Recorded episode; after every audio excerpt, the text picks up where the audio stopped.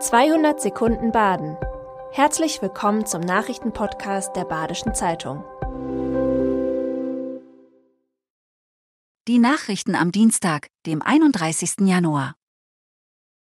Südbaden hat sich zu einer Top-Adresse des Fahrradsektors entwickelt.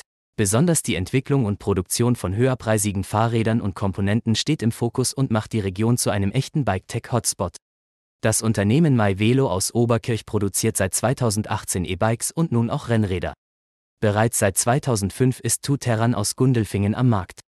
30 Mitarbeiter werden in diesem Jahr wohl mehr als 3500 Trekkingräder und Mountainbikes produzieren, mit oder ohne Elektroantrieb. Über weitere Firmen und Entwicklungen lesen Sie heute im Wirtschaftsteil.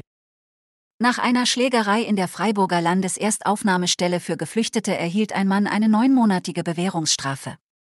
Nur acht Tage nach dem Vorfall.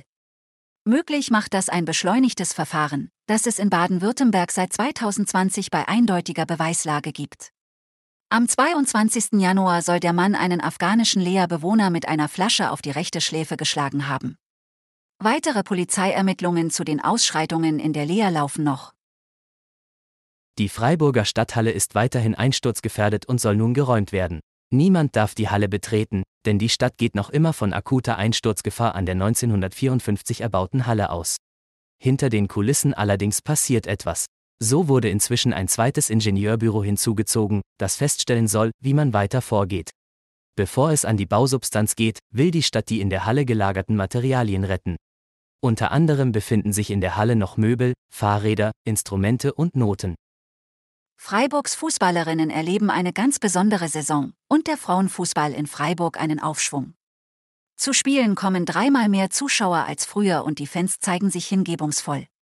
Sportredakteur Andreas Strepe-Nick zählt vier Faktoren auf, die den Aufschwung beflügeln. Das Café Domino in der Freiburger Altstadt schließt nach 37 Jahren. Betreiber Klaus Kleine-Kurt hat schon im vergangenen Frühjahr entschieden, den Familienbetrieb in neue Hände zu übergeben. Der Grund für das Ende des traditionsreichen Cafés? Die Nachfolge ist nicht geklärt gewesen. Das Domino verpachtet er bald an einen anderen umtriebigen Gastronomen, der derzeit fünf Lokalitäten in der Stadt betreibt, Philippos Klein. Kinotipp. Neu im Kino ist Hannah Dosis Kinodrama Wann kommst du meine Wunden küssen? Es geht um geplatzte Träume und vergangene Lieben und spielt in einer Schwarzwaldkulisse. Der Film startet am Donnerstag in den Kinos.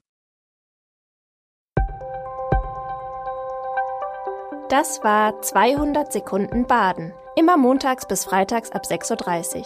Aktuelle Nachrichten rund um die Uhr gibt's auf der Website der Badischen Zeitung badische-zeitung.de.